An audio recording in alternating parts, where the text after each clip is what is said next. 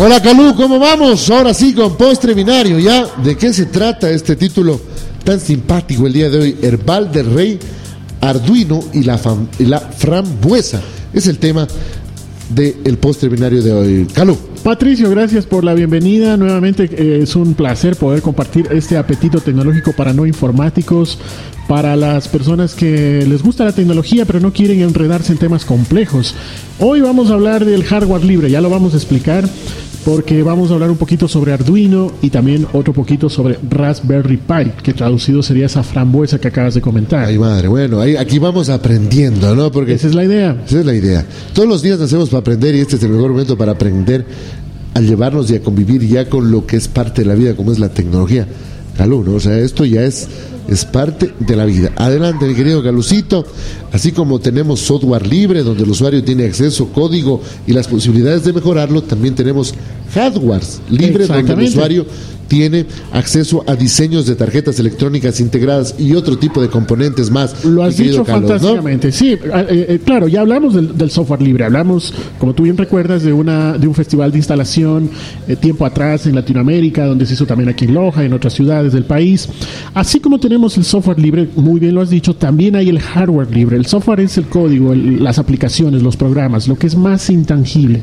Y el hardware es lo más tangible. El monitor que tenemos en nuestra computadora, el teclado el, computador, ese es el hardware, lo que, lo que podemos tocar. Entonces, también hay una, un conjunto de, de parámetros que nos permiten definir que el hardware también puede ser libre porque tengo acceso a cómo se construyó. Eh, puedo saber qué tipo de tecnología usaron para soldar las placas de, ese hardware, para ver el disco duro, cómo lo fabricaron y además no solo cómo se ha construido, sino acceso en concreto a ese hardware sin ningún tipo de limitante, porque me permite inclusive hackearlo, mejorarlo, adaptarlo a una necesidad puntual.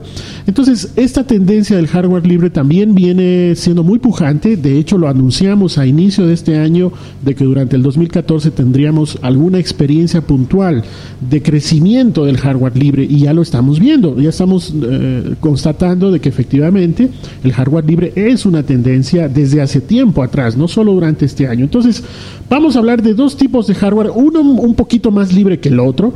Voy a empezar con el más libre que es el Arduino. Arduino es un proyecto que nació en Italia, ya va a cumplir 10 años, el, próximo año ya cumplirá 10 años y en realidad es un, un componente electrónico, una placa de hardware con un microprocesador ahí que puede caber en la palma de la mano y además tiene unos precios baratísimos, o sea, las, las, tarjetas de Arduino pueden estar entre los 25 dólares y además todo el set completo con un montón de, de artilugios para sacarle más jugo a, esa placa puede llegar hasta unos 100 dólares. O sea, estamos hablando de un hardware bastante barato. Este, esta placa es el alma del equipo, ¿no? Es con el que se construye básicamente el equipo o, el, computador, llamémoslo así, eh, eh, más simplemente Galo. Exactamente, exactamente. Ese es el alma, la parte más, mm, diríamos, más nuclear de, de ese hardware.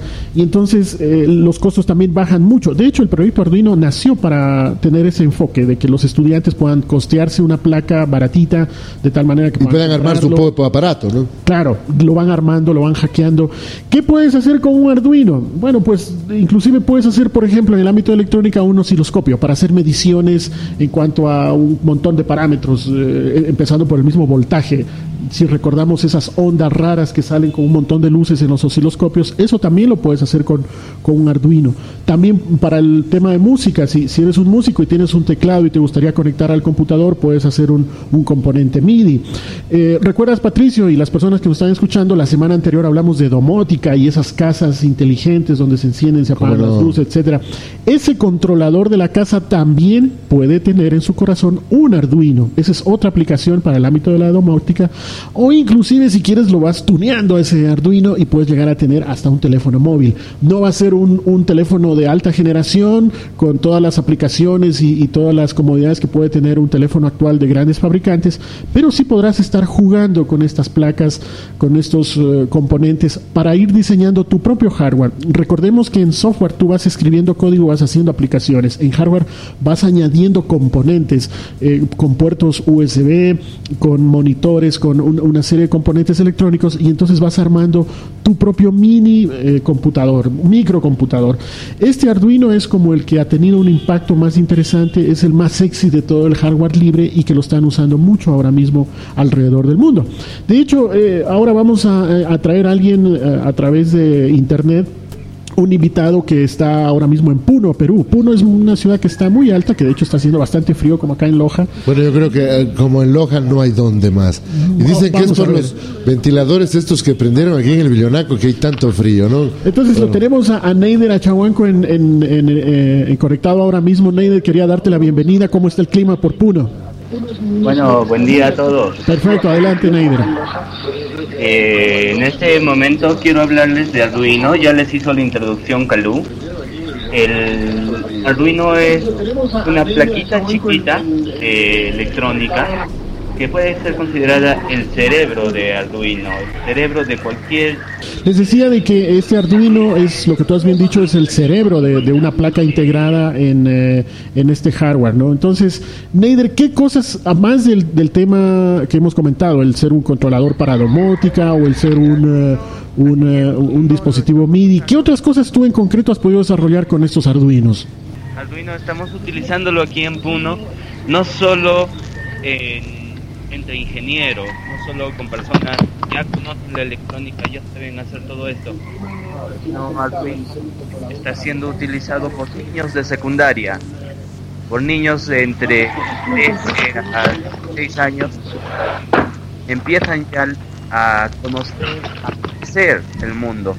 Sabemos que el mundo está con tecnología por todo lado, pero no vemos cómo podemos hacerlo nosotros. Los niños utilizan Arduino de una manera fácil y barata para poder crear cosas, instrumentos musicales, poder crear controladores de luz, de sonidos. Y lo más interesante de todo esto es que los chicos a la vez que están aprendiendo a hacer, están interactuando con su entorno.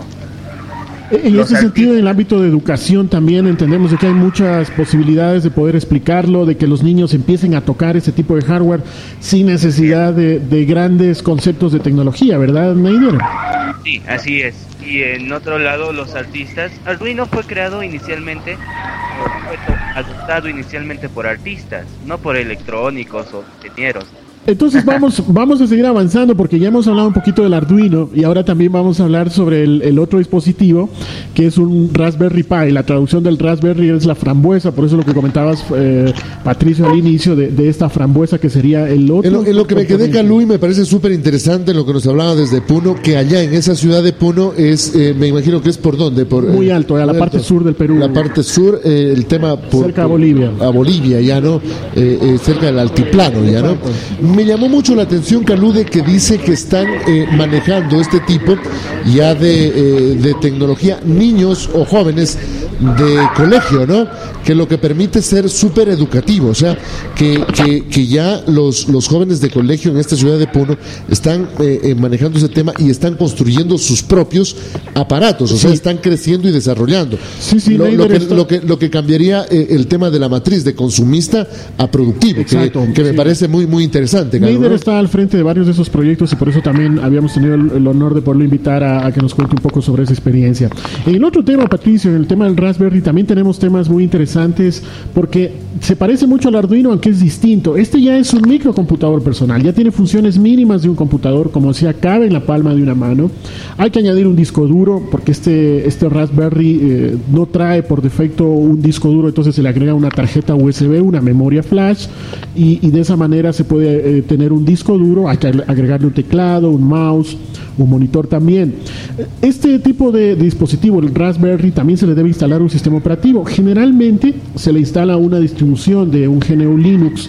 Hay algunas distribuciones. Cuando hablamos de GNU Linux estamos hablando de otro sistema operativo. Así como tenemos Microsoft Windows, como tenemos Mac OS 10, tenemos otro tipo de dispositivos, otro tipo de sistemas operativos con Linux y hay una variante que es el famoso Raspbian. Ese es uno de los de las variantes de, de Linux que se puede instalar en un Raspberry, ¿no? Entonces, eh, el, Raspberry también crea una comunidad en torno a desarrollo a, este aparato, porque no solo está el hardware, sino también el software que permite ir desarrollando cosas para crear aplicaciones concretas. Creo que me gustó mucho ese tema, ¿no? De que ya en el Perú y en otros países el tema de la tecnología no es solamente un cuento de hadas ya, sino que ya es una realidad donde trabajan e inclusive se les da la oportunidad de poder fabricar su propio eh, eh, eh, mini computadora, computadora, qué sé yo, pero ya ir como adentrándose en el tema producción, no en el tema solo consumo. Sí. Y además de eso romper el mito de, de, de solo ellos pueden y nosotros no. Creo que más bien de incubar como que Latinoamérica se vuelva productiva de este tipo de aparatos y dejar de ser consumistas de las cadenas europeas y especialmente anglosajonas, mi En el ámbito de la educación eh, hay muchas posibilidades de que nuestros estudiantes efectivamente desarrollen unas nuevas capacidades, un pensamiento lógico, unas posibilidades de adentrarse en un tema técnico, no necesariamente con un componente muy profundo de ingeniería. O sea, estamos hablando de estudiantes de educación secundaria que tienen posibilidades de aprender a través de una didáctica lúdica, jugando, probando, dañando, de tal forma de que la ciencia y la ingeniería les resulte de manera agradable en el desarrollo de sus procesos educativos. Estas experiencias las viene desarrollando Neider, como decíamos en Perú, y quisiera aprovechar que ya está en línea y tenemos un buen enlace para volver contigo, Neider, y, volverte a preguntar. A más de Arduino, hay otro tipo de, herramientas, hay otro tipo de, tecnología que también eh, es de hardware libre. ¿Has tenido experiencia, Neider, con, ese, con esos otros tipos de elementos de hardware libre, por favor?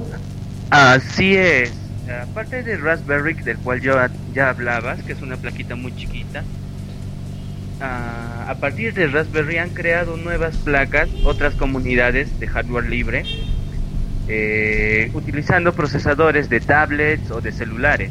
Así el, procesador que tiene tu Galaxy S3 y así han sido creadas en plaquitas pequeñitas de computadoras, con salidas a monitores, con conexión de teclado, ratón, a discos duros que te permiten hacer no tener la potencia de solo un microcontroladorcito que sería como una carretilla, sino tener la potencia completa que tiene tu super celular. O sea que ya estás haciendo en concreto la posibilidad de tener un, teléfono celular en tu mano a partir de hardware libre. Ah, sí, sí, puedes tener un teléfono celular, Raspberry Pi o Cubiboard tienen la opción de agregarle el módulo de llamadas, pero si no es al revés, estoy aprovechándome ese, esa capacidad de computación que tiene el celular para que sea un escritorio, una computadora completa. Neider, otro de los temas que también se trabajan es la posibilidad de juntar muchos arduinos en una especie de gran arduino, lo que llamamos una granja, un clúster supercomputacional, para hacer tareas mucho más grandes. ¿Has tenido experiencia de esto? ¿Qué nos puedes comentar? ¿Se puede hacer esto también con Arduino? Sí, se puede hacer muy barato. Mira tú, el costo de Arduino es de 25 o 27 dólares. Los controladores de enjambre, eh, que es de 5 a 1, tienen un costo de 5 dólares. Es decir, para que tú controles, digamos, toda una chacra o todo un cultivo que tiene hectáreas y hectáreas de distancia para poder medir su, su humedad, cuánto, cuánta luz les cae y todo esto, te cuesta por punto 30 dólares. Es decir, una industria ganadera o agricultura podría estar pensando y importándole sobre todo eh, su chakra para mejorar un poco todo esto a un precio muy mínimo con respecto a otras soluciones. Estos sensores deberían estar costando miles de dólares, pero se pueden hacer en casa por 30 dólares. Es, un precio bastante barato. Y además en el ámbito de la agricultura, que es un ejemplo fantástico el que nos has, nos has puesto, ¿qué otro tipo de aplicaciones concretas podemos tener con Arduino? Donde, donde le, le, resulte útil al usuario, al usuario que nos está escuchando. No queremos proyectos de super ingeniería, sino cosas súper puntuales. Por ejemplo, eh, controlar las luces de tu casa ya, en el tema de domótica, como hablábamos hace un momento. Esa es otra aplicación súper interesante. A, más de eso, ¿alguna otra que tú recuerdes ahora mismo? Medirse uno mismo. Ya. Eh, puedes hacer que Arduino, hay una versión de Arduino muy bonita que se llama Lilipad. este Arduino se puede coser a tu ropa, es decir, como un botoncito en tu ropa y empezar a que mira cuánto caminas o que vea tu ritmo cardíaco entre otras cosas, que va a estar siempre contigo. Entonces al final del día puedes descargar esa información de tu Arduino hacia tu celular es un famoso, famoso quantity self. Sí, es otra tendencia súper interesante, Neider. Qué bueno que la traigas a colación también, porque hay eh, lo que tú has dicho, efectivamente hay una cantidad de sensores que se pueden adaptar al cuerpo. Una pregunta también, Neider. Eh, generalmente estos temas, cuando la gente escucha, se ilusiona y, tiene una primera iniciativa de decir, bueno, me gustaría investigar un poco más sobre Arduino, se necesitan vastos, gigantes conocimientos de tecnología para empezar a jugar y a dañar estos Arduinos o con un manual en internet yo puedo empezar a dar mis primeros pininos? Mira que no es tan complicado Arduino. Es muy simple de utilizar y si por ejemplo estoy en cero de electrónica, hay una página muy bonita que si la buscan en Google, ABC Arduino, es casi como un libro para niños con todas las conexiones electrónicas de Arduino. Qué chévere. Entonces la vamos a poner también en el, podcast para que la gente la pueda lo pueda comentar.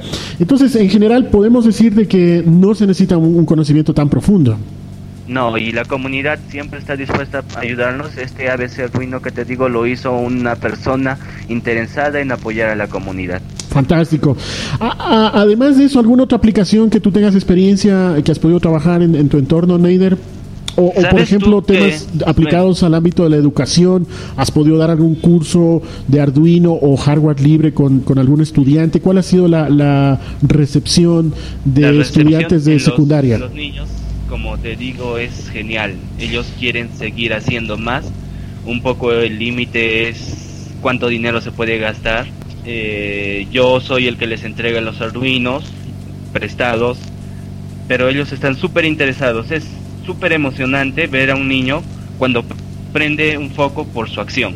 Ya, ya, ya, ya, fantástico. Y ellos quieren saber más y quieren saber más. Me preguntabas también de qué otra cosa se puede hacer con Arduino. ustedes conocen las impresoras 3D, ¿verdad? Sí, claro, claro. Esas, esas máquinas que crean con plástico objetos sólidos en 3D, pues el cerebro de esas impresoras es Arduino. Ah, qué bien. Entonces puedo construir mi impresora 3D partiendo de una placa eh, base de Arduino también. Bueno, y el tema es, vamos, hazlo tú mismo ya, ¿no? De lo que veo es hazlo tú mismo. El tema eh, eh, luego será que como preparar un alimento, la gente podrá preparar su, propia tecnología, su hardware y obviamente inventar su propio software de, de, alguna manera. y esto me imagino el tema de los hardware y software libres es un poco que los creadores de muy buena voluntad tienen como objetivo un poco más como, como, como globalizar o mundializar o dar más eh, entrada a todo el mundo a la tecnología para que no se convierta, me imagino, en un poder eh, que, se está dando, ¿no? Porque el que tiene la tecnología tiene el poder, o sea, hay como que ir rompiendo un poco de esquemas medio revolucionarios dentro de ese tema, donde juega también el poder político económico, que no está, creo, de lejos, sino que va de la mano con el tema tecnológico hoy en día. Sí, sí, sí, tanto el hardware como el software libre sin duda están empujando una cultura libre, un concepto de que eh, el compartir conocimiento nos beneficia a todos, el acceso a la tecnología, a este tipo de, de tecnología concreta, ayuda a ir creando nuevos entornos de desarrollo y más aún en nuestros países, donde hemos podido ver, gracias a las experiencias que nos ha contado Neider, hemos podido ver de que las barreras de entrada, ya sea por precio, ya sea por dificultad de manejo, ya sea por complejidad, esas barreras van cayendo o son muy bajas en, muchos casos. Entonces, al tener esta, esta nulidad en las barreras, la, comunidad se vuelve más vibrante, tenemos más usuarios que van tomando este tipo de tecnología y van haciendo cosas más locas, más interesantes y van aportando a un desarrollo. Finalmente, Neider, eh, aparte de agradecerte por tu aporte y, robarte estos minutos en la mañana, queremos ver dónde te encontramos en tu vida digital. ¿Tienes alguna cuenta en Twitter, en Facebook? ¿Dónde te podemos encontrar? Bien, soy arroba Neider en Twitter, eh, facebook.com slash Neider, mi página siempre caída, neider.net. bueno, ya, ya es tiempo que la levantes, Neider. sí. Que la actualices y podamos llegar a ti eh, gracias a la información que nos das. Un abrazo fuerte a Neider, con quien hemos tenido oportunidad de compartir no solo en el ámbito virtual, sino presencial también. Un abrazo hasta Puno y eh, agradecerte por tu intervención aquí. Bien, saludos a ustedes, que tengan un magnífico día y a ver suerte con el Mundial. Muchas gracias. De esta manera vamos cerrando este segmento de, tecnología, este podcast eh, de Poste Binario. Recordarles de que tanto en Twitter como en Facebook estamos con Poste Binario y en postebinario.com. Eh, esta versión de lo que hemos hablado hoy, tanto de Arduino como del Raspberry Pi, aunque el Raspberry Pi hemos hablado un poquito menos, está disponible ya en Diario Crónica en circulación, en su versión impresa.